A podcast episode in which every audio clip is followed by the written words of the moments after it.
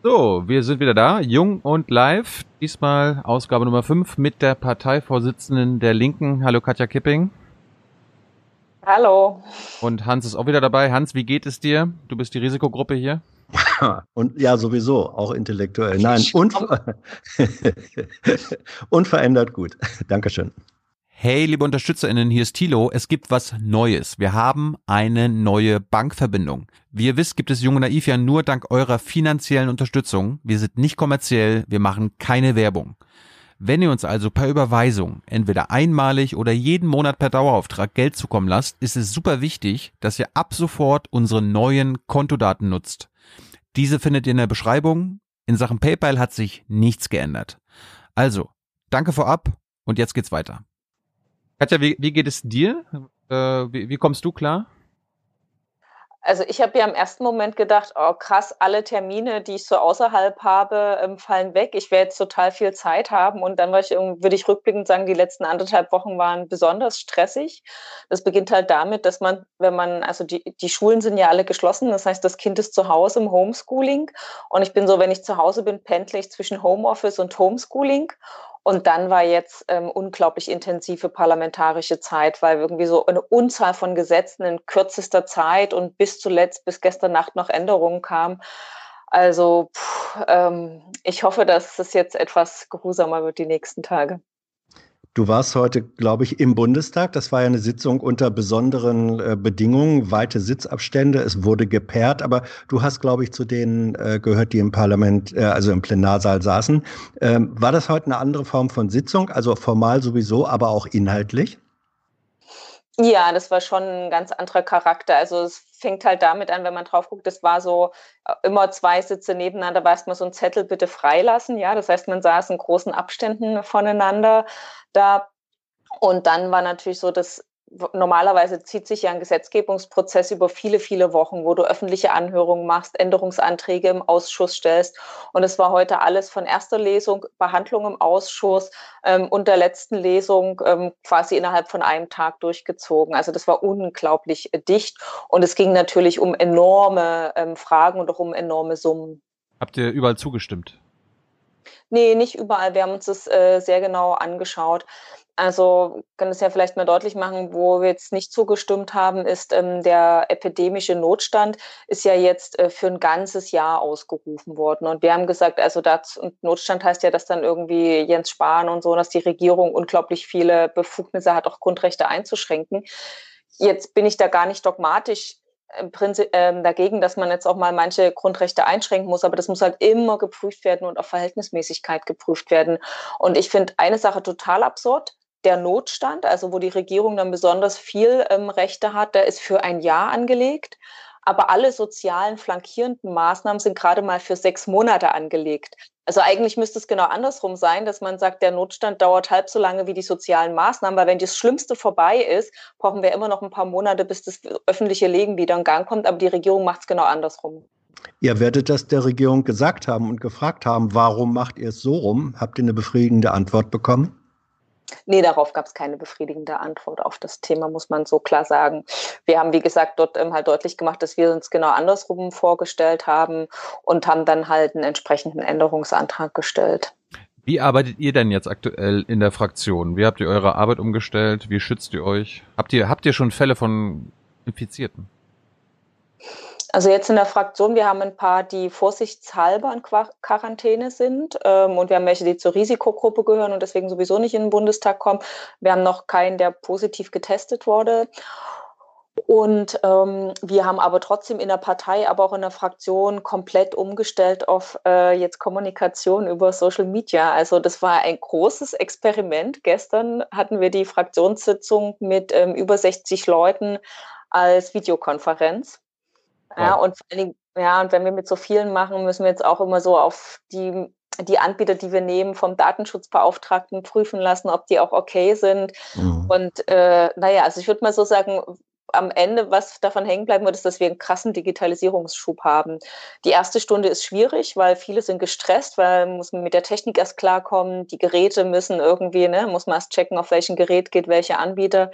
Aber so alles in allem, glaube ich, das ist eher ein ganz schönes Mittel.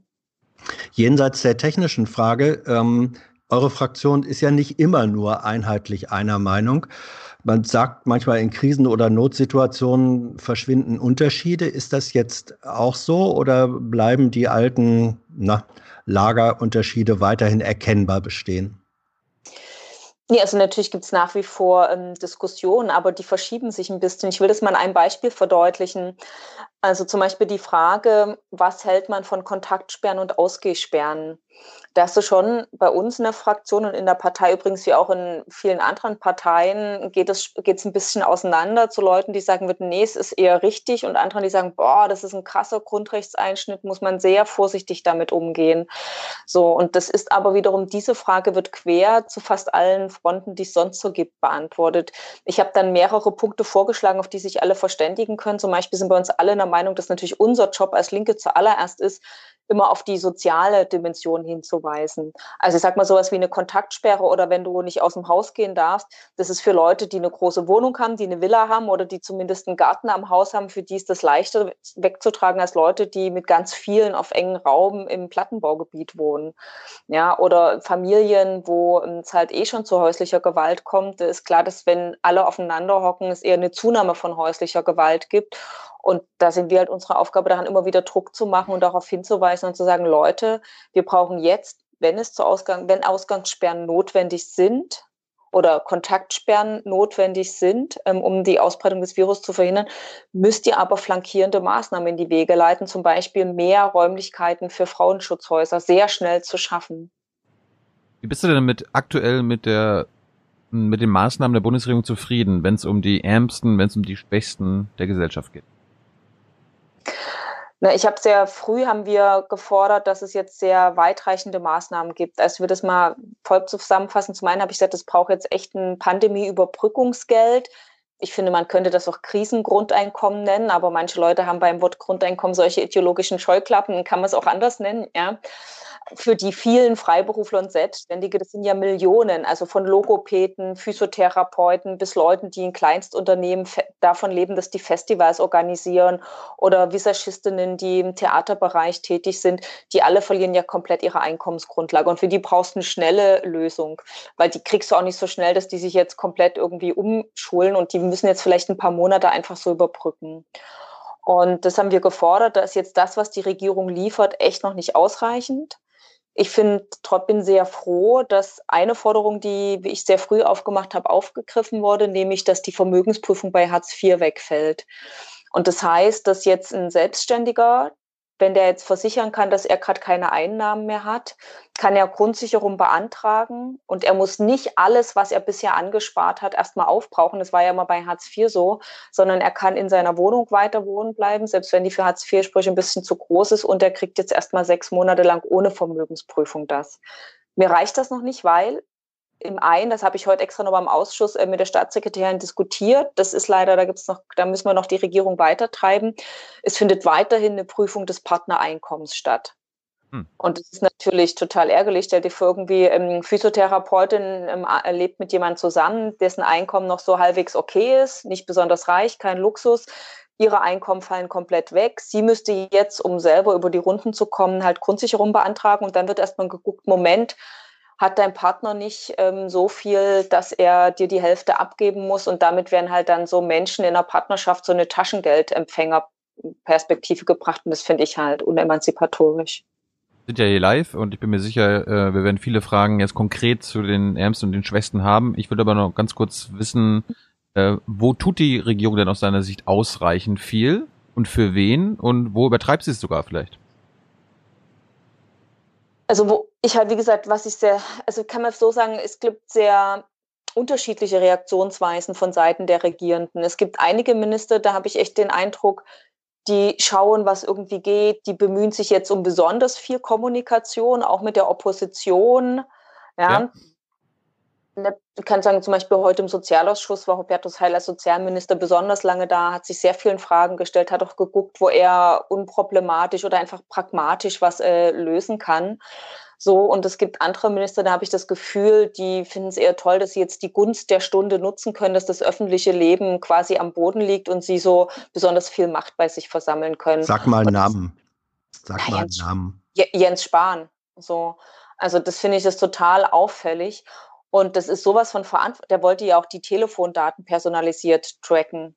So, also wo ich sage, wir brauchen jetzt wirklich ne, viel, um den Virus, um die weitere Ausbreitung des Virus zu bekämpfen. So, wir bräuchten vor allen Dingen deutlich mehr Tests und schnellen Zugang zu Tests, ja. Ähm, kurze Seitenarabeske. Ich habe über meine Nachbarn erfahren, dass ein Arzt, der, ähm, den man jetzt wirklich braucht als Fachkraft, brauchen wir gerade jeden Mediziner, der tätig sein kann, der hat einen Husten, hat sich testen lassen und musste irgendwie, um den Test zu bekommen, eine Weile lang mit anderen hustenden Leuten in einem Wartezimmer sitzen, bevor er den Test bekommen hat bei den offiziellen Stellen. Und weil andere Leute außer ihm ähm, auch im selben Wartezimmer waren, die dann positiv getestet worden sind, musste er jetzt zwei Wochen in Quarantäne sitzen, obwohl er selber gar nicht ähm, positiv getestet worden war. Also ein irrer Vorgang.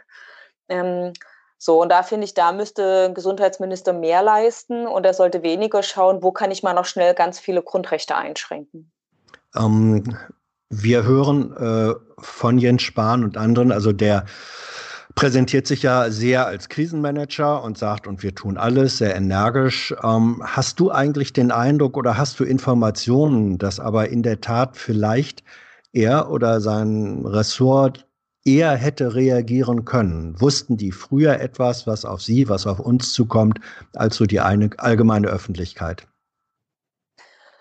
Ja, das ist die große Frage. Ne? Ähm, hätte die Regierung nicht eigentlich eher handeln müssen? Also ich würde sagen, mit dem Wissen von heute können wir sagen, die Ansprache der Bundeskanzlerin, die hätte schon vor der Karnevalszeit stattfinden müssen. So, wo so viele Menschen zusammengekommen sind, es war ja ein echter Virenaustausch, ein Virenaustauschfestival, die Karnevalsumzüge. Jetzt ähm, bin ich ein bisschen zurückhaltend damit, ähm, immer den ersten Stein zu werfen. Ich weiß, ich habe so Mitte, Ende März angefangen, dass ich niemandem mehr die Hand gegeben habe. Und das war am Anfang total schwer, weil alle haben komisch geguckt, haben so, ach Mast, bist du dir zu hoch, also bist du dir, bist du zu arrogant, um uns die Hand zu geben und mich selber immer wieder gegen meine eigene Regel verstoßen. Aber ich weiß noch, was ich Ende März, äh, Quatsch, Ende ähm, Ende Februar war das, Ende Februar habe ich damit angefangen, Ende Februar für blöde Sprüche gehört habe, ja, als ich den Leuten nicht die Hand gegeben habe. So, und ähm, deswegen glaube ich, Leute haben halt unter und hatte das Gefühl, dass ich in meinem Umfeld bin ich echt noch so eine der ersten gewesen, aber selbst das irgendwie war eigentlich schon zu spät, als ich angefangen habe. Deswegen ist so, ähm, hinterher ist man halt immer klüger. Bei Jens Spahn würde ich sagen, da häufen sich jetzt ein bisschen die Berichte. Also es gibt ja zum einen ein öffentliches Schreiben von dem Hersteller von Schutzmasken, der sagt, er hat ähm, immer wieder das Gesundheitsministerium angeschrieben, schon zum Jahreswechsel und hat ähm, den Leuten gesagt, Mensch, ähm, hier, es gibt einen Mangel, es gibt Lieferengpässe beim, bei, de, bei diesen Schutzkleidung und den Schutzmasken und da hat man nicht drauf reagiert. So, zu, zudem würde ich sagen, dass wenn du die Krankenhäuser total ausrichtest auf Profitmacherei, sind die halt nicht wirklich ähm, pandemie- und krisenfest.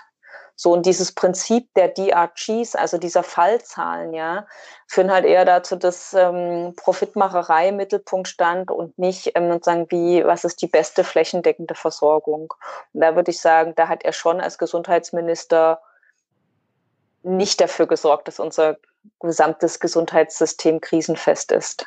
Erklär uns da doch mal unseren Zuschauern und uns, ähm, was ihr jetzt am aktuellen Gesundheitssystem so schlimm findet. Ich meine, klar, 10, 20 Jahre jetzt Profitorientierung, aber wir haben ja trotzdem offenbar das beste Gesundheitssystem noch in Europa. Wir haben die meisten Intensivbetten. Also was gibt's da zu meckern, Katja? Es stimmt, es gibt Länder, wo es schlimmer ist, ähm, aber die Frage ist ja, muss man sich unbedingt immer nach unten orientieren? Und und wir wissen ja auch noch nicht, äh, wie krisenfest das Gesundheitssystem ist, wenn jetzt wirklich der Höhepunkt kommt. Und um einfach mal zu wissen, in was für einem Zustand das Gesundheitssystem ist, lohnt es sich mit ähm, Beschäftigten zu unterhalten, die im Gesundheitsbereich und in der Pflege arbeiten. Wir haben immer wieder äh, Krankenpfleger erzählt, dass die Dienstpläne, die sie haben, reine Makulator sind, weil es einen hohen Krankenstand gibt, und zwar nicht bei den Patienten, sondern bei den Beschäftigten. Und dadurch entsteht ein enormer Stress und das war echt so eine Teufelsspirale. Oft haben ähm, Beschäftigte gesagt, sie haben gar nicht die Zeit, sich zwischen jedem einzelnen Patient die Hände zu desinfizieren. So, ähm, weil, weil so ein Stress ist. Und das ist natürlich in Zeiten, wo wir alle angehalten sind, uns ständig die Hände zu desinfizieren oder zu waschen, das ist natürlich ein unhaltbarer Zustand. Und ich glaube generell, das Setzen darauf, dass Krankenhäuser privatisiert werden, ist einfach ein falscher, ist ein falscher Weg. So, weil wenn jemand ein Krankenhaus kauft, der kauft es ja nicht aus lauter Jux und Dollerei, sondern das wird am Ende gekauft, ähm, weil man ähm, ja, Geld rausziehen will. Irgendjemand will damit Gewinne machen. Und das können wir uns einfach nicht leisten, weil man braucht jeden Euro in dem System entweder für ein gutes Angebot für die Patienten und für gute Löhne für das Personal. Wir haben gestern im Aufwachen-Podcast mit Alexander Jorde gesprochen, den kennst du auch, äh, der als Pfleger äh, auf einer Intensivstation äh, arbeitet und ähm, mit einer Frage an Merkel mal bekannt geworden ist. Mhm. Der hat, hat gesagt, er und seine Kollegen, die hören jetzt viele warme Worte von der Politik. Ja wie wichtig sie seien, aber sie hätten noch nichts gehört, dass sie ähm, so etwas wie eine, wie soll man sagen, Pandemiezulage äh, bekommen würden. Äh, ist so etwas im Gespräch als Forderung? Seht ihr Chancen, dass das kommt? Weil das sind äh, systemrelevante Menschen, wenn man diesen Begriff äh, verwenden will. Also in der Tat, ich glaube, in jeder Rede wurde heute dem Engeln des Alltags oder mhm. denen, die halt im Pflegebereich ja ganz viel wegtragen, gedankt. Der Bundestag ist sogar bei einer Rede aufgestanden und hat Standing Ovation geleistet, aber davon können die sich ja nicht mehr kaufen. So, wir haben als Linke, wir fordern seit einer Weile, dass es eine Zulage von 500 Euro geben soll. Zum einen natürlich als Danke zu sagen, aber auch, weil wir diesen Beruf einfach attraktiver machen müssen. Und attraktiver machen heißt mehr Geld und weniger Stress. Weil nur wenn du diesen Teufelskreis von zu wenig Personal, die, die drin sind, sind gestresst, deswegen werden noch mehr krank, deswegen noch mehr, noch weniger Personal. Diese Teufelsspirale müssen wir durchbrechen. Und es geht nur, indem es jetzt einen sehr kräftigen Zuschlag gibt von mindestens 500 Euro. Und vielleicht noch ein Punkt jetzt aktuell, weil wir, wir, sind ja in Deutschland zum Glück ähm, noch entfernt von Situationen wie in Italien und Spanien und wir hoffen ja auch, dass wir da nie hinkommen, aber das kann man ja nicht sicher sagen. Und äh, wenn halt die Infizierten Zahlen deutlich nach oben gehen werden, brauchen wir mehr medizinisches Personal. Und da haben wir vorgeschlagen, dass wir jetzt Reserven mobilisieren. Das heißt, dass man fragt, wenn Leute im Ruhestand sind, ob die noch mal für ein paar Monate zurückkommen. Oder Medizinstudierende, die schon im fünften Semester sind, die könnten jetzt vielleicht nicht eine OP leiten, aber die können schon mal als Pflegepersonal mit einer entsprechenden Fachkenntnis eingesetzt werden. Und da bräuchte es jetzt eine bundesweite äh, zentrale ja, Aufruf dazu und ähm, Sammlung in der bundesweiten Kartei, um halt mehr medizinische Fachkräfte jetzt zu mobilisieren. Ich bin dafür, mal ein paar Zuschauerfragen zu beantworten, ja. bevor wir gleich wieder zu unseren kommen. Ähm, wir fangen mal mit Philipp an. Philipp fragt dich, wie soll es für Eltern funktionieren, bald in Kurzarbeit zu gehen und trotzdem 300 Euro für den geschlossenen Kindergarten zu mhm. Ich wünschte oder werbe dafür, dass die Bundesländer so verhalten, wie sie es in Thüringen gemacht haben. Also in Thüringen ähm, kam heute die Meldung ganz frisch raus, dass sie gesagt haben, in dem Moment, wo die Kita oder der Hort geschlossen ist, ähm, dass die Eltern beitragsfrei gestellt äh, werden. Auf jeden Fall. Also auch mit Blick darauf, dass natürlich im Zuge der Krise viele geringere Einnahmen haben, aber weil es natürlich auch komisch ist, ähm, von Leuten Geld für eine Leistung zu verlangen, wo dann das Kind ähm, immer zu Hause ist. Steffen will wissen, was hältst du von einem zeitlich begrenzten Grundeinkommen? Du musst es ja nicht Grundeinkommen nennen. nee, ich bin ja generell für ein Grundeinkommen für alle und habe mich sehr gefreut, dass diese Petition von change.org ja echt durch die Decke geht. Ähm, es gibt jetzt auch eine Initiative von Kunstschaffenden, dass es zumindest ein Künstlerinnen-Grundeinkommen gibt und so weiter. Also ich werbe da sehr dafür und finde das toll. Ich will nur mal sagen, dass die Krise uns auch allen eins vor Augen führt es kann manchmal ganz schnell gehen, dass man von heute auf morgen auf einmal vorm Nichts steht. Und ähm, weil ja viele, die so gegen das Grundeinkommen sind, sagen, ja, man muss sich halt selber kümmern, jeder seines Glückes eigener Schmied und du bist ja selber verantwortlich, wenn du nicht mit deinem Geld über die Runden kommst, hättest mal was Ordentliches gelernt oder so. Aber Corona zeigt uns was in einer besonderen Dringlichkeit. Manchmal kann halt irgendwas einfach passieren, ein Unglück, eine Krise, auf die du null Einfluss hast und auf einmal stehst du ähm, sozusagen vor einer existenziellen Krise und deswegen würde ich sagen, wir sollten die heutige Situation auch ähm, nutzen, um die Debatten über das Grundeinkommen voranzubringen.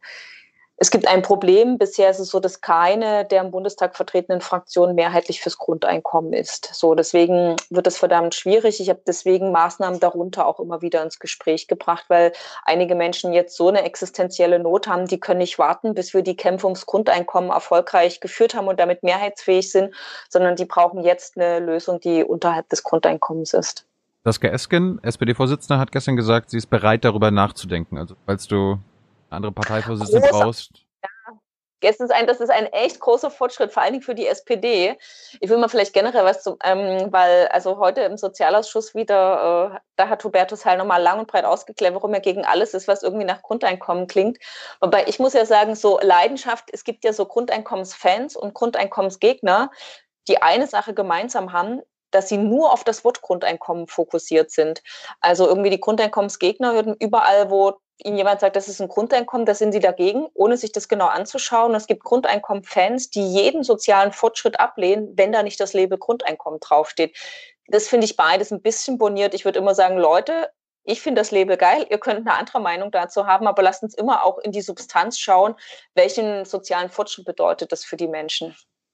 Ich möchte ähm, das Kurzarbeitergeld äh, ansprechen. Das ist sozusagen eine Ebene weiter. Und dennoch ist es so, wenn 60 Prozent gezahlt werden. Das bedeutet für viele Menschen, gerade die mit ihrem Einkommen, mit dem vollen Einkommen knapp über die Runden kommen, die kommen damit eigentlich nicht über die Runden. In Frankreich werden, glaube ich, 100 Prozent gezahlt, in anderen Ländern irgendwas dazwischen. Habt ihr eine Forderung, wie das Kurzarbeitergeld entweder aufgestockt oder wie diese Lücke geschlossen werden kann, damit das nicht auf dem Rücken von Geringverdienern ausgetragen wird? Als Linke ähm, haben wir heute auch nochmal im Plenum die Forderung von vielen Gewerkschaften stark gemacht, dass das Kurzarbeitergeld nicht bei 60 Prozent liegen soll, sondern bei 90 Prozent. Ich will das auch nochmal begründen weil du hast ja, gerade wenn du so ein niedriges oder mittleres Einkommen hast, die, die haben ja kaum ein Polster um, oder einen Spielraum, um Geld mhm. groß zur Seite zu legen, sondern da ist, hast du halt Verbindlichkeiten, ähm, laufende Kosten, Stromkosten, Handykosten, irgendwelche Abonnements. Also so, dass der Bereich, wo man viel sparen kann, reduziert sich ein bisschen am Ende aufs Essen und ein bisschen Kultur. So, und wenn du jetzt auf einmal von 100 auf 60 Prozent gehst, das ist so ein krasser Sprung, so schnell ähm, von heute auf morgen quasi die eigenen Ausgaben umzustellen umzustellen. Das ist ein echt harter Einschnitt. Wir haben auch ein Schreiben bekommen vom Betriebsrat von H&M. Die sagen halt, es sind besonders viele Frauen, die eher in Teilzeit tätig sind und deswegen schon so mit dem Geld gerade über die Runden kommen und das sind halt 60 Prozent einfach zu wenig. Warum nicht 100? Ja, gut, das ist jetzt natürlich irgendwie auch so mit den, also wir haben gesagt, wenn die Gewerkschaften selber 90 Prozent fordern, ist das die Maßgabe. Also du hast ja trotzdem, wenn sie dann unter die Existenzschwelle fallen würden, würde ja dann die Grundsicherung wieder greifen. Gut, äh, inneres Gewissen will wissen, deine Meinung noch zum Helikoptergeld. Wäre ein Wunsch äh. von ihm auch bezüglich der armen Rentner?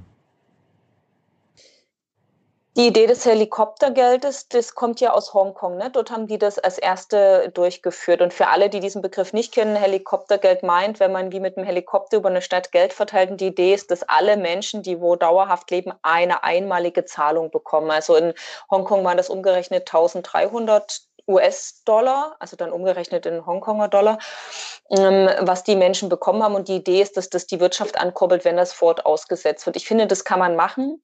Ich sage aber auch, jetzt in Zeiten der Krise finde ich ähm, drei Maßnahmen dringender.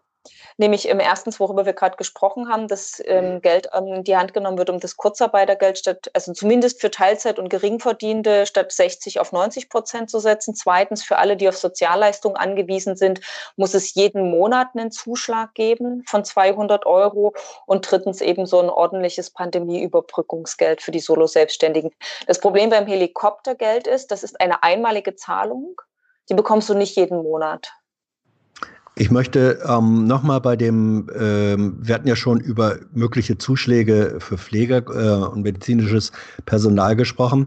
Ähm, es hat äh, uns jemand geschrieben, der arbeitet ähm, im Supermarkt, sagt, ich mache den Job gerne. Es ist aber eine wahnsinns anstrengende Geschichte gerade jetzt. Das Infektionsrisiko ist hoch. Sagt, müsste man nicht eigentlich uns auch als systemrelevante Menschen betrachten und sagen, auch hier muss es im Grunde so etwas geben wie einen Zuschlag für äh, Krisenjob in dieser Zeit.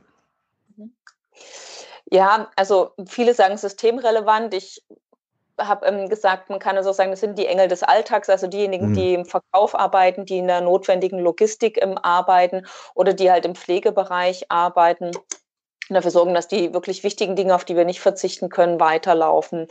Ich habe mit Blick auf die Supermarktketten zweierlei Forderungen. Das eine ist, ich finde, es ist wirklich eine Verantwortung der Chefs, sicherzustellen, dass es einen guten Schutz gibt. Ich habe sehr unterschiedliches in Supermärkten gesehen. Also ich habe ein Parkcenter gesehen, wo auf dem Fußboden Markierungen waren, aller zwei Meter, wo so eine Plexiglasscheibe vor den Verkäuferinnen an der Kasse war, sodass die gut geschützt waren. Und ich habe Supermärkte gesehen, wo es noch nicht mehr desinfiziert Desinfektionsmittel am Eingang gab. Also würde sagen, da stehen schon die Chefs in der Pflicht.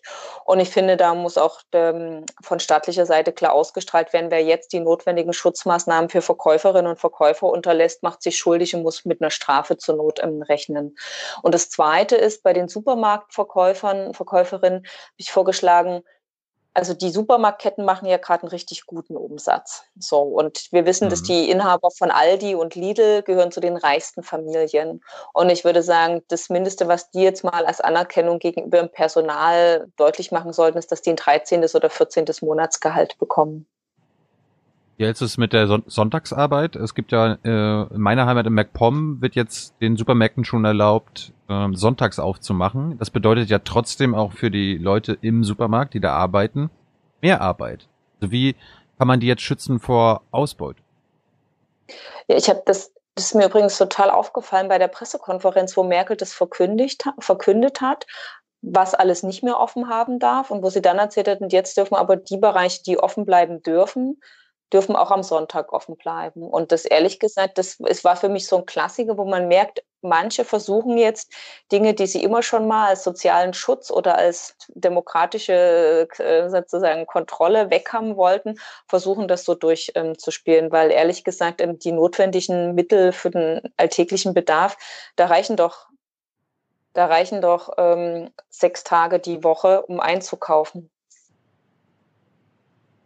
Dann fragt Lucy auf Twitter. Realistisch gesehen ist der moment momentane Zustand nicht in drei Wochen, vor, äh, drei Wochen vorbei. Gibt es ein realistisches Datum, das dem Bundestag vorliegt? Ein Jahr, halbes Jahr, zwei Jahre, sechs Monate? Der, das Robert Koch Institut hat ähm, uns hat gesagt, wenn jetzt alle alles richtig machen und es wirklich gelingt, diese, die Zahl der Infektionen zurückzufahren, gehen Sie davon aus, dass der Höhepunkt der infizierten Zahlen im, im August wahrscheinlich sein wird und erst danach wird es langsam abflauen. Die sozialen Maßnahmen, also Aussetzung der Vermögensprüfung zum Beispiel, die sind jetzt alle für sechs Monate angelegt. So. Zugleich aber hat die Bundesregierung jetzt ja vorgelegt, ähm, dass der Notstand für ein ganzes Jahr ausgerufen wurde. Also so ganz genau wissen wir es nicht, was alle, also ich meine, wenn es irgendwie einen ungeplanten Fortschritt bei der Entwicklung eines Impfstoffes gibt, kann es immer noch schneller gehen, weil muss halt dann die Bevölkerung nur schnell durchimpfen damit. Aber wenn es jetzt nicht so einen sprunghaften Fortschritt zum Beispiel bei der Behandlung gibt, können wir nur darauf setzen, dass sich alle an Social Distancing, also an den körperlichen Abstand halten, dass möglichst ähm, jede unnötige Begegnung unterlassen wird und dass es eine deutliche Ausweitung der Tests gibt. Es gibt hier nochmal die heraus, äh, ganz kurz Hans, die mhm. Frage nach dem Kurzarbeitergeld. Da gibt es ja auch Höchstgrenzen, also Auszahlungshöchstgrenzen und die sind im Westen höher als im Osten. Sagt ihr dazu? Ist das fair? Nee, wir sind ja immer gegen, ähm, gegen diese Diskriminierung des Ostens. Ich habe mich auch mörderig geärgert. Es gab, das ist jetzt etwas besser geworden. Es gab ja aber mehrere Branchen, wo es auch so branchenspezifische Mindestlöhne ausgehandelt wurden, also die oberhalb des gesetzlichen Mindestlohnes lagen.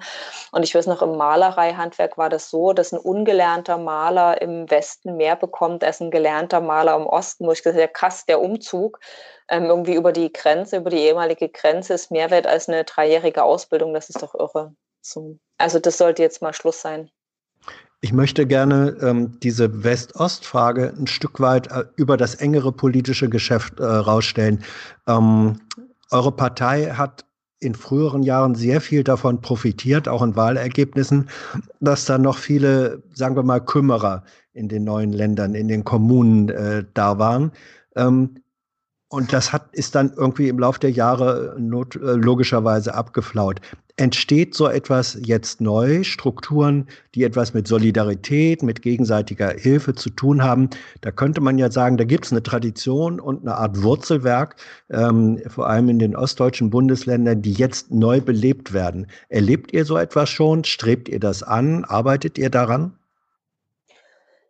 Ich würde die Grundannahme deiner Frage hinterfragen, weil ehrlich mhm. gesagt, wir haben ähm, seitdem Hartz IV erfunden wurde in Ost wie West sehr viele Beratungs-, also dürfen ja nicht juristisch beraten, aber sehr viele Anlaufstellen, die das hieß dann die Linke hilft, wo Menschen mit sozialen Problemen, vor allen Dingen Leute, die an Hartz IV leiden, hinkommen können und dann auch eine entsprechende Unterstützung bekommen. Also das hatten wir ähm, schon sozusagen die ganze Zeit. Was wir jetzt machen, ist, wir rufen mit auf, diese neuen Initiativen der Nachbarschaftshilfe, die entstehen, mit zu unterstützen.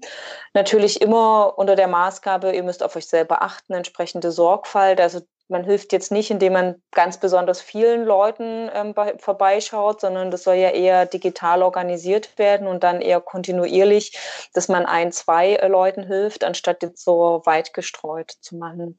Also deswegen würde ich eher sagen, klar, die Nachbarschaftshilfen sind großartig und äh, wir bewerben die auch mit und ich weiß auch von Genossen, die da mitmachen und wir haben ich meine, wir haben natürlich auch das Problem, dass in so manchen Ländern gibt es ja jetzt inzwischen auch Ausgesperren oder halt die, Aus äh, die Kontaktsperre. Ja, also wir können jetzt gerade nicht zu neuen großen Happenings einladen, wo irgendwas gegründet wird. Das läuft halt viel übers Netz. Und jetzt gibt es ja aber in unserer Partei auch etwas betagtere Menschen, die nicht so ähm, internetaffin sind. Und da starten wir zum Beispiel in einzelnen Landesverbänden so, die durchzutelefonieren dafür werbe ich schon total lange, dass das gemacht wird. Das ist halt bisher nicht überall passiert, aber das ist vielleicht auch was Gutes in der Krise, dass jetzt mal wieder so die gute alte Art des ähm, Durchtelefonierens stattfindet. Kannst du uns sagen, ob äh, in Ländern, Bundesländern, wo die Linke mitregiert, entweder als äh, mit Ministerpräsident oder als Regierungspartner, was ihr da anders macht als in anderen Bundesländern? Wo merken die Leute, dass die Linken dort an der Macht sind? Mhm. Ich finde, in Berlin kann man eins, kann man zwei Sachen sehr gut beobachten, dass Elke Breitenbach als äh, linke Sozialsenatorin sich mit unglaublichem Einsatz für die Wohnungslosen und Obdachlosen einsetzt. Davon gibt es ja auch in Berlin sehr viele. Also die bastelt wirklich mit viel persönlichem Einsatz so einen Schutzschirm weil normalerweise würde jetzt im März die Kältehilfe auslaufen, aber du kannst ja nicht in einer Zeit, wo es überall heißt, bleib zu Hause, was sollte, was halt, was sollen Wohnungslose mit dieser Aussage machen? Und das Problem ist, denen fallen ja sämtliche Einkommensquellen weg. Also den Euro, den die sich abbetteln, die Obdachlosenzeitung, die sie verkaufen, die Pfandflasche, die sie irgendwie einsammeln. Wenn kaum noch Menschen draußen sind und keine Partys draußen stattfinden dürfen, haben die ja keine Möglichkeit, noch irgendwo Pfandflaschen einzusammeln. Das heißt, die sind richtig belämmert dran. Und in den Notunterkünften, das wissen wir von der BAG Wohnungslosenhilfe, da gibt es einen Mangel an Desinfektionsmitteln und die sind, da ist ja die räumliche Nähe oder die, die körperliche Nähe ist ja dort auch ein Problem. Deswegen ähm, müssen da jetzt schleunigst neue Orte und neue Räumlichkeiten akquiriert werden und das Elke Breitenbach sehr dahinter.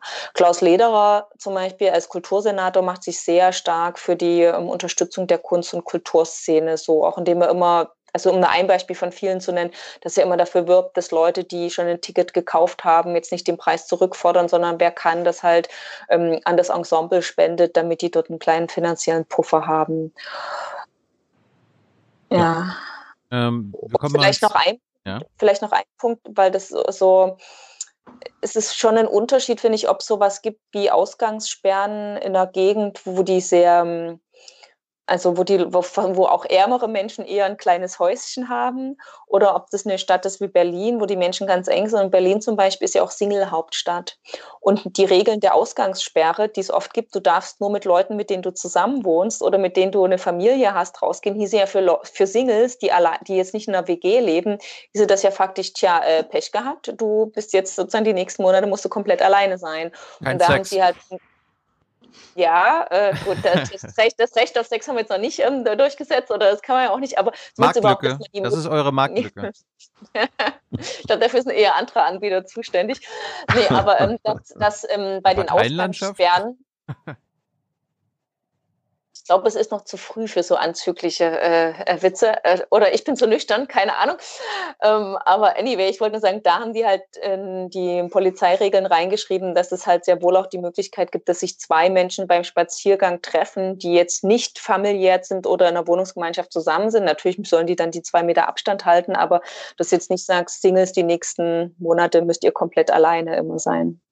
Viele Fragen erreichen uns zum Thema AfD. Da würde ich mal zwei, drei repräsentativ stellen. Dominik will wissen, hast du die Befürchtung, dass die jetzigen Einschränkungen von den Rechten genutzt werden, um Stimmung zu machen? Und Tanja fragt, liebe Katja, hast du auch bisschen Angst, dass nach Corona die AfD weiter profitieren wird? Gut, bisher gibt es ja nicht so viel Aufmerksamkeit für die AfD. Das finde ich auch total angemessen. Und wenn man anschaut, was die jetzt so von sich geben, die haben ja nichts, aber auch nichts irgendwie beizutragen zu sozialen Lösungen dieser Krise. So, es gibt eine Sorge, die ich habe, dass natürlich bei dem notwendigen Kampf gegen Infiz weitere äh, Steigerung der infizierten Zahlen, ähm, wenn es so Maßnahmen gibt wie Kontaktsperre, dass das halt dann auch so zu alltäglichen diskriminierenden Eingriffen kommt kommt. Also ich habe heute in Social Media gelesen, da schreibt jemand, naja, ich bin halt ein eher dunkler Typ und gelte so als das, was man, was der Polizist als Ausländermensch äh, bezeichnet und mein Töchterchen ist halt sehr blond und wenn wir jetzt angehalten werden und gefragt wird hier, warum seid ihr zusammen hier, jetzt hat er halt immer die, die ähm, Geburtsurkunde mit dabei, ja. Und da muss ich schon sagen, müssen wir sehr wachsam sein, dass wir beim Kampf gegen den Coronavirus nicht irgendwie ähm, auf einmal so wieder rassistische Muster und ähm, Diskriminierung Diskriminierung im Aufwind sind. Du bist ja aus Sachsen, du lebst ja in Sachsen. Ähm, was, was siehst du denn da? Also die Rechten haben da ja auch ein gewisses, gewisses Echo, viele, viele Wähler. Ähm, machen die da irgendwas? Jetzt gerade machen die Stimmung?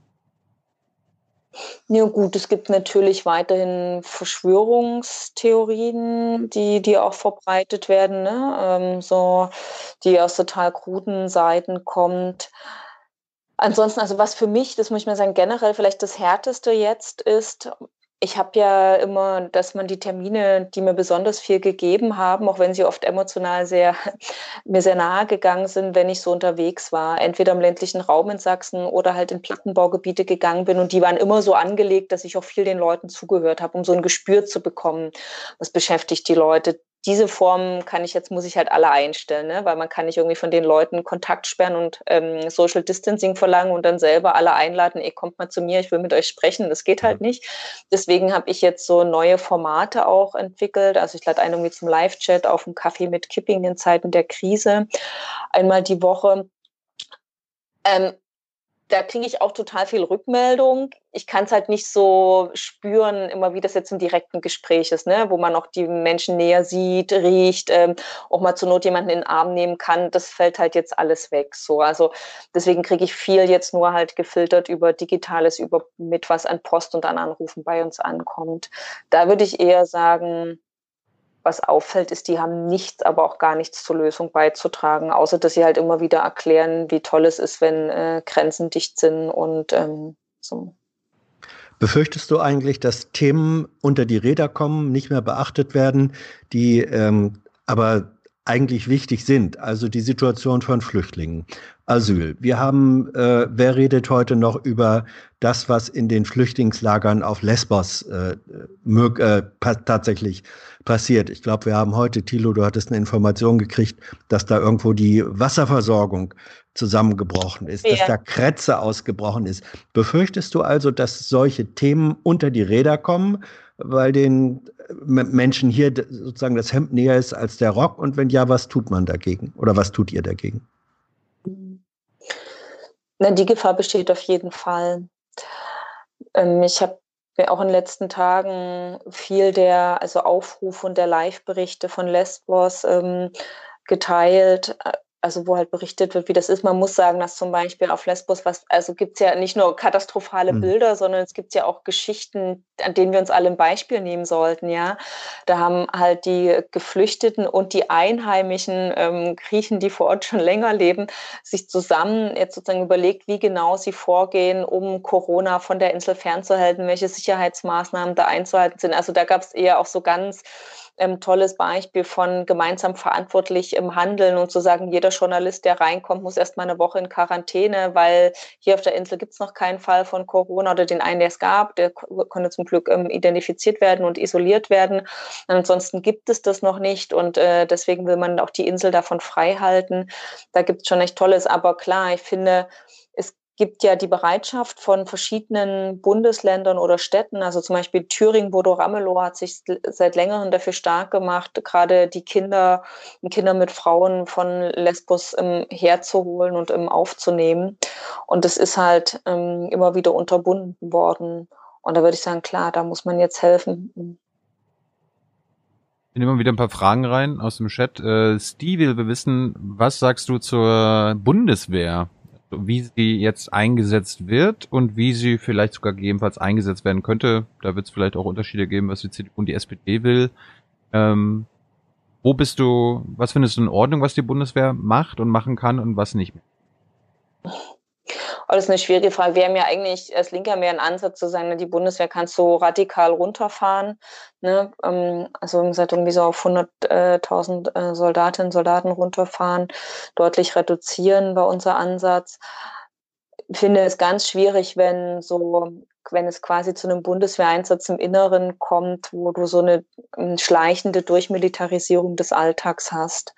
Also es gibt ja Strukturen der Katastrophenschutzhilfe, wie das Technische Hilfswerk, ähm, Deutsche Rote Kreuz, die verschiedenen Anbieter, die es gibt, die sehr ähm, erfahren sind. Und ich hätte mir immer gewünscht, dass es eine viel stärkere, auch dauerhafte und belastbare finanzielle Unterstützung für die gibt, weil die sind ähm, einsatzfähig, ja, und die sind gut ähm, durchstrukturiert. Ich habe mir doch ein paar Anbieter angeschaut und dass man eher darauf setzt, weil du damit aber nicht diese Militarisierung hast. Hans, hast du? Ja. Du hast ähm, noch Fragen. Ich, ich, ja, ähm, ich habe äh, wirklich eine offene Frage. Äh, was macht eigentlich die Regierung im Moment richtig?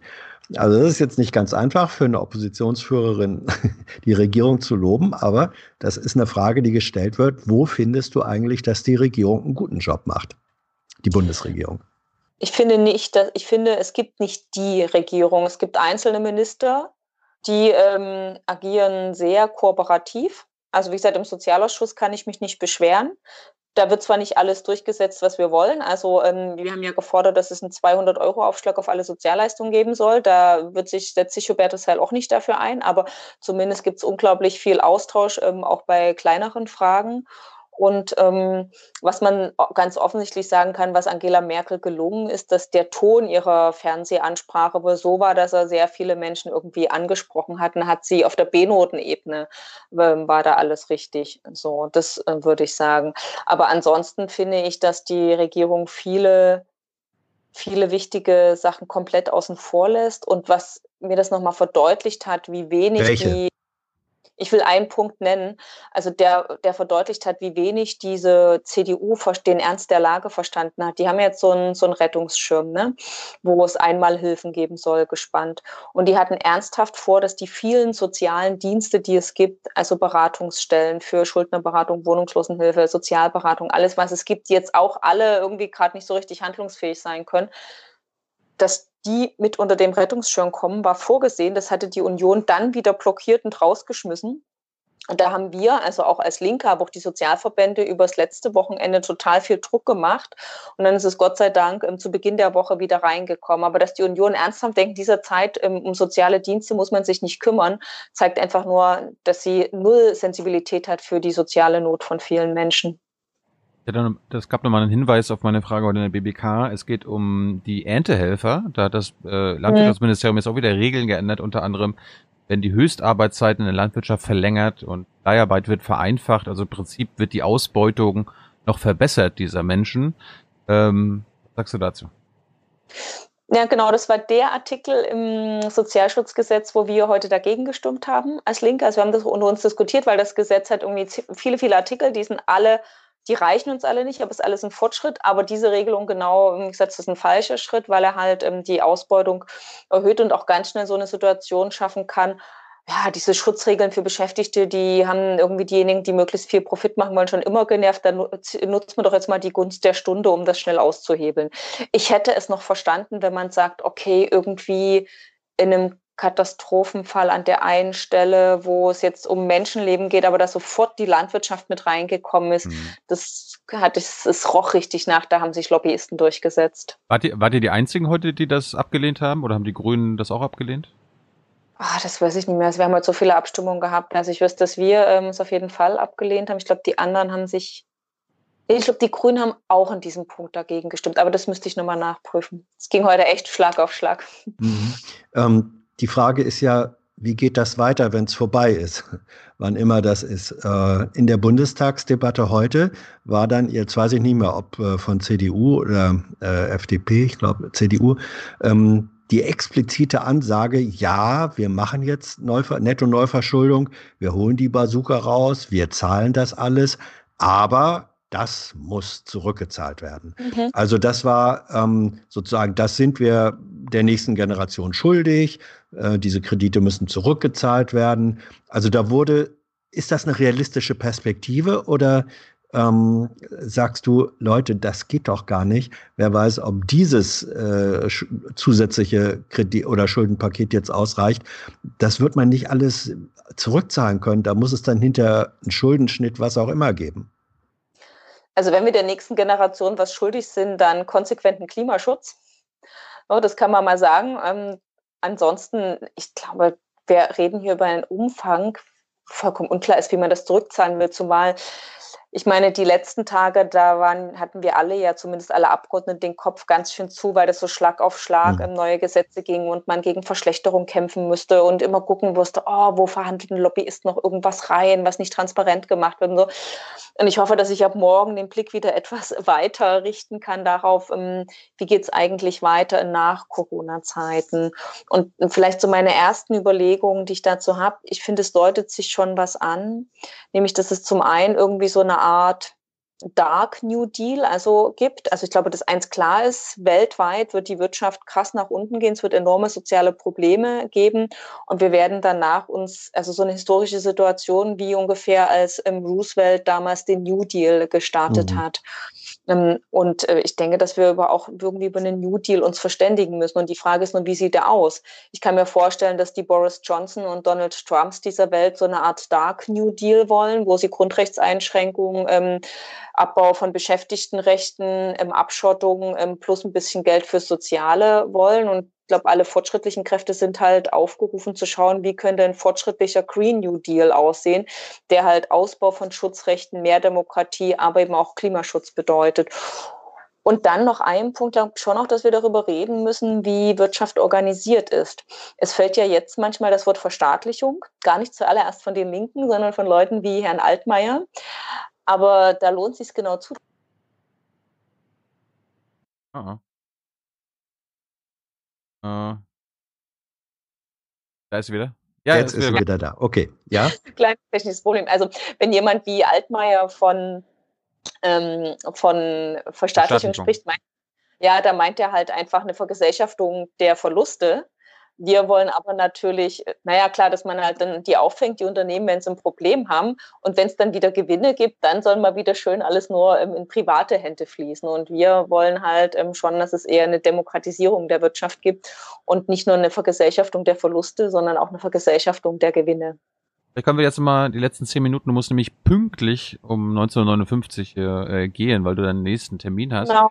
Äh, ein paar äh, ah, vielleicht, genau. vielleicht kannst du die Antworten äh, kürzer machen. Eine konkrete, okay. konkrete Frage zur Ökologie. Kann ja passieren, ich nehme mal ein konkretes Beispiel, die Lufthansa braucht ein Bailout, die braucht Milliardenhilfe, um zu überleben. Bist du dafür, dass man den Bedingungen stellt, wie zum Beispiel ökologische Bedingungen? Äh, ja. Passt euch jetzt mal so zusammen, ihr dürft ab 2030 nur noch sauber fliegen, ab 2035, damit die Klimaziele eingehalten werden. Wie klimaneutrales Fliegen geht, weiß ich zwar nicht genau, aber natürlich ähm, muss sozusagen, wenn es Bailout gibt, das immer mit Auflagen einhergehen und auch mit einer Wirtschaftsdemokratisierung. Ähm, Paul, wir wissen, was, nee, es gibt erstaunlicherweise von der SPD Forderungen, Fake News unter Strafe zu stellen. Wie stehst du dazu? Ach, das ist natürlich schwierig, weil welche Instanz hat das Recht zu entscheiden, was eine Fake News ist? So, also das ist, ähm, da hätte ich echt mal einen Beratungsbedarf und will mir hören, wer, wer das wie feststellen darf, ob es eine Fake News ist oder nicht. Weil es könnte ja auch, manches gibt ja, also ich meine, bin ja ein großer Fan von faktenbasierten Arbeiten, aber es gibt ja auch im politischen Streit sehr unterschiedliche Einschätzungen davon, was eine Fake News ist und was nicht. Frankfurt möchte wissen, was muss im Hinblick auf die Knappheit von Schutzausrüstung und Beatmungsgeräten in Deutschland oder der EU jetzt unternommen werden? Also zum einen muss geschaut werden, wo ist womöglich noch irgendwas gebunkert. Ähm, so, man gibt ja auch offensichtlich Fälle, wo das einfach irgendwo gebunkert wird, weil man meint, damit könnte man später mehr Gewinne machen, wenn der Marktpreis noch weiter steigt. Da finde ich, darf man auch nicht vor Mitteln wie Beschlagnahmung zurückschrecken. Dann ist jetzt schon zu schauen, wo auch ähm, die Produktion umgestellt werden kann. Ja, also es gibt jetzt schon Lebensmittel, äh, Textilhersteller, die umgestellt haben auf Produktion von Artenschutzmasken und Desinfektionskleidung und sowas ist auf jeden Fall zu unterstützen, zur Not auch ähm, mit entsprechend ähm, staatlichen Anreizen. Mick möchte wissen, hast du Buch- und Filmtipps für die Zeit zu Hause aktuell? oh, ähm, ist immer riskant, Politiker nach ähm, Büchertipps zu fragen. Aber also jetzt mal, ich fange jetzt nicht an, von meinem, über mein Buch ähm, zu reden, Neue Linke Mehrheiten, was ich geschrieben habe, sondern bin ja eher so privat eine Romanleserin und ich finde nach wie vor die Romane von Christa Wolf, ähm, Cassandra und Medea sind ganz großartige Werke der Literatur, wo es nochmal auf einer, ja, aus Sicht einer Frau die ähm, griechischen Mythologie ganz anders erzählt wird.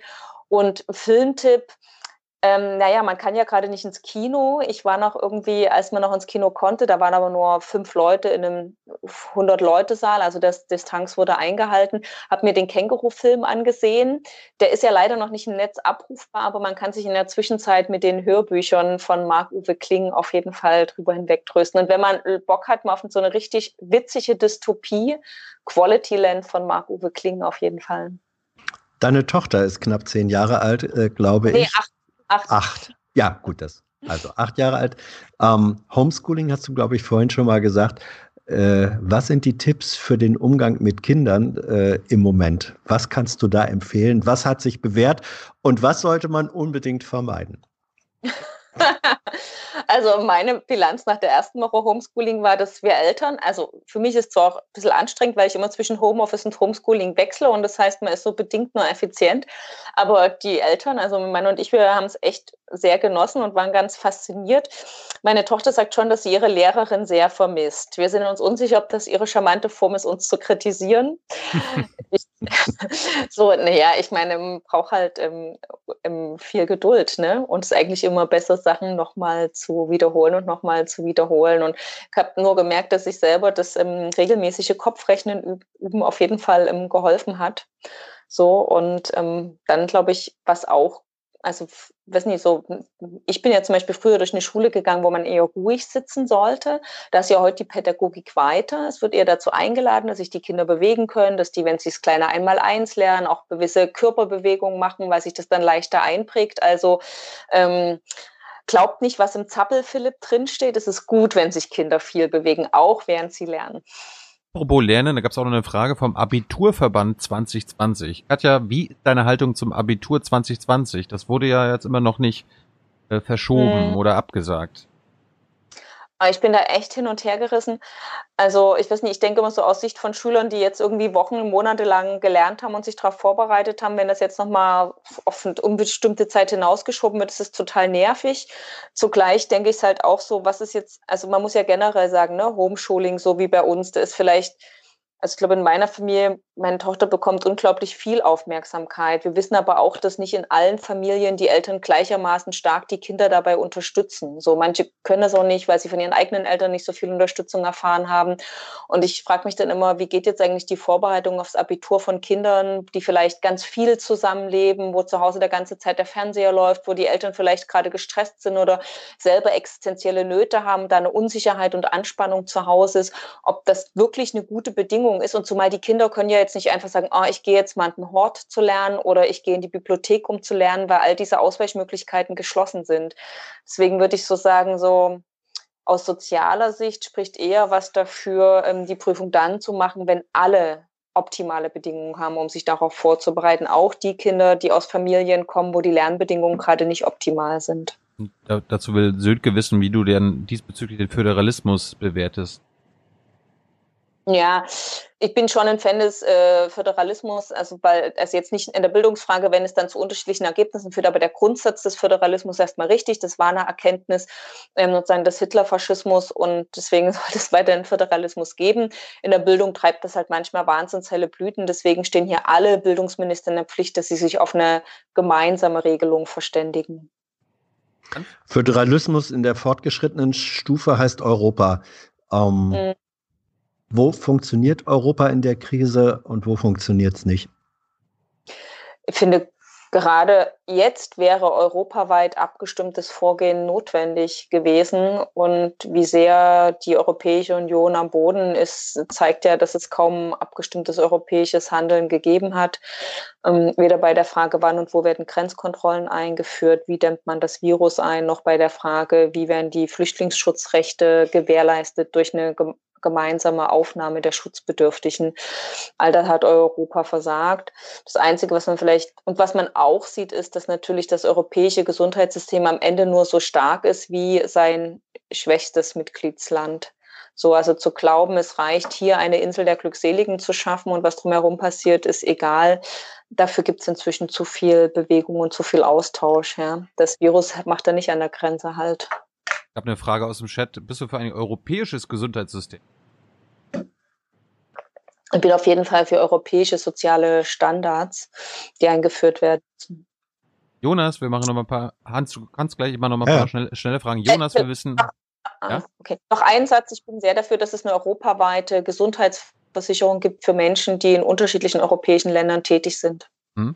Jonas möchte wissen, wie hat sich seit die SPD eine neue Spitze hat, die Kommunikation bzw. Beziehung zwischen Linken und SPD geändert? Mhm.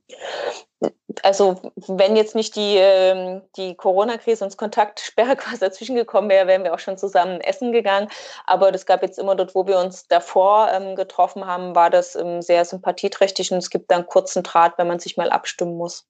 Der Roy möchte als Parteimitglied der Linken wissen, ob der Mitgliedsbeitrag ausgesetzt wird. Na, ich glaube, was man sagen kann, dass aktuell niemand ähm, rausgeschmissen wird, äh, wenn er nicht zahlen kann. Aber natürlich ist es auch eine Zeit, wo wir als Partei, also wer geben kann und wer spenden kann, soll das machen, weil wir kriegen ja keine Konzernspenden. Aber wir haben auch einen Passus, wenn man sagt, wenn man vor Ort anmeldet, ich habe gerade keine Einnahmen oder ich habe gerade kein Einkommen, ähm, dann kann man den auch generell anmelden, auch außerhalb von Corona-Zeiten übrigens. Hans, deine letzte ich, Frage. Ja, ich springe noch mal zu Europa. Wie kommt der Macron vor?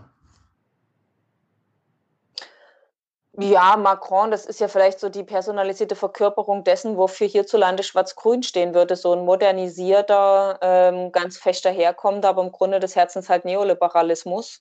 So, und ähm, das ist, glaube ich, nicht die äh, Lösung. Also ich meine, man, es gibt halt natürlich gerade Figuren, die sind schlimmer in Europa und weltweit, aber ähm, der Kurs, für den Macron steht, das ist der Kurs des modernisierten Neoliberalismus, der wird uns nicht aus der Krise führen.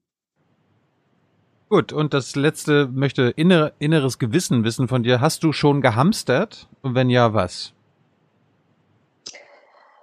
Nee, gehamstert habe ich nicht. Also ich habe mich irgendwie an die Regel gehalten, eine leichte äh, Vorratshaltung zu führen. Ich habe schon festgestellt, dass ich mehr Süßigkeiten als sonst einkaufe. was, was, was, keine Ahnung. Das, als irgendwann stand mal im Raum, ob nicht auch der Bundestag komplett abgeriegelt wird und ähm, dann alle Abgeordneten nicht und niemand mehr rauskommt. Da habe ich gedacht, oh Gott, wir brauchen vielleicht doch ein paar Flaschen Alkohol im Büro, wenn wir hier wochenlang festsitzen miteinander. Aber gut, das äh, steht jetzt gerade nicht. Insofern, nee, wir machen nur vernünftige Vorratswirtschaft. Hast, hat dich überrascht, dass äh, Toilettenpapier gehamstert wird? Nudeln, Backwaren? Es sind jetzt nicht so die attraktivsten. Ne? Ich finde das ja in Frankreich sympathischer. Da ist Rotwein und Kondome ausverkauft. Das finde ich das irgendwie, das spricht für eine schönere Quarantäne. Da, da schließe ich den Bogen, da gibt es anscheinend schon das Recht auf Sex. Katja, vielen Dank. Äh, wird, eure, wird, meine letzte Frage, wird eure Vorstandswahl jetzt auch also ausgesetzt? Das, noch, bisher sind ja alle Veranstaltungen erstmal nur bis ab äh, Mitte, Ende April abgesagt. Ähm, wir haben es von uns aus jetzt noch nicht abgesagt, ähm, aber wir, also wenn es jetzt nicht große Fortschritte gibt bei der Entwicklung eines Impfstoffs, sehen wir nicht, dass die Verbote von Veranstaltungen bis dahin gelockert werden. Marie fragt, äh, trittst du denn wieder an? ja, äh, wenn es jetzt normale Zeiten wären, hätte ich die Erklärung, die schon seit langem geschrieben ist, jetzt in diesen Wochen verkündet. Aber jetzt haben wir ja gerade eine besondere Bitte. Situation. Bitte. Wo, ja. Nee, nee, äh, wir haben jetzt eine besondere Situation, wo wir nicht wissen, ähm, ob der Parteitag so wie geplant stattfindet oder ob er nochmal verschoben wird um ein paar Monate. Und da wir jetzt als Partei wirklich viele Aufgaben haben, aber nicht die Aufgabe haben, uns eine Personaldebatte zu liefern, das würde, glaube ich, an den Sorgen der Menschen vorbeigehen ist aber heute nicht der Zeit. Wir müssen Schluss, Schluss, Schluss. Ja, ja, ja. Aber da, das heißt, deine innere Entscheidung ist schon gefallen. Die Erklärung war schon vor ähm, Wochen geschrieben, ja. Und die ändert uh. sich auch, ja. Die ändert nee. sich nicht mehr? Okay. Die ändert sich nicht mehr? Nee? Ja. Na, gut. Gut, wir bedanken uns bei Katja Kipping, der Parteivorsitzende der Linken. Morgen, Leute, geht es weiter. 14 Uhr mit Katja Riemann, der Schauspielerin, und um 15.30 Uhr mit unserem Vizekanzler Olaf Scholz. Seid dabei, unterstützt uns und bye bye. Danke Katja, danke Hans. Bye bye. Ciao.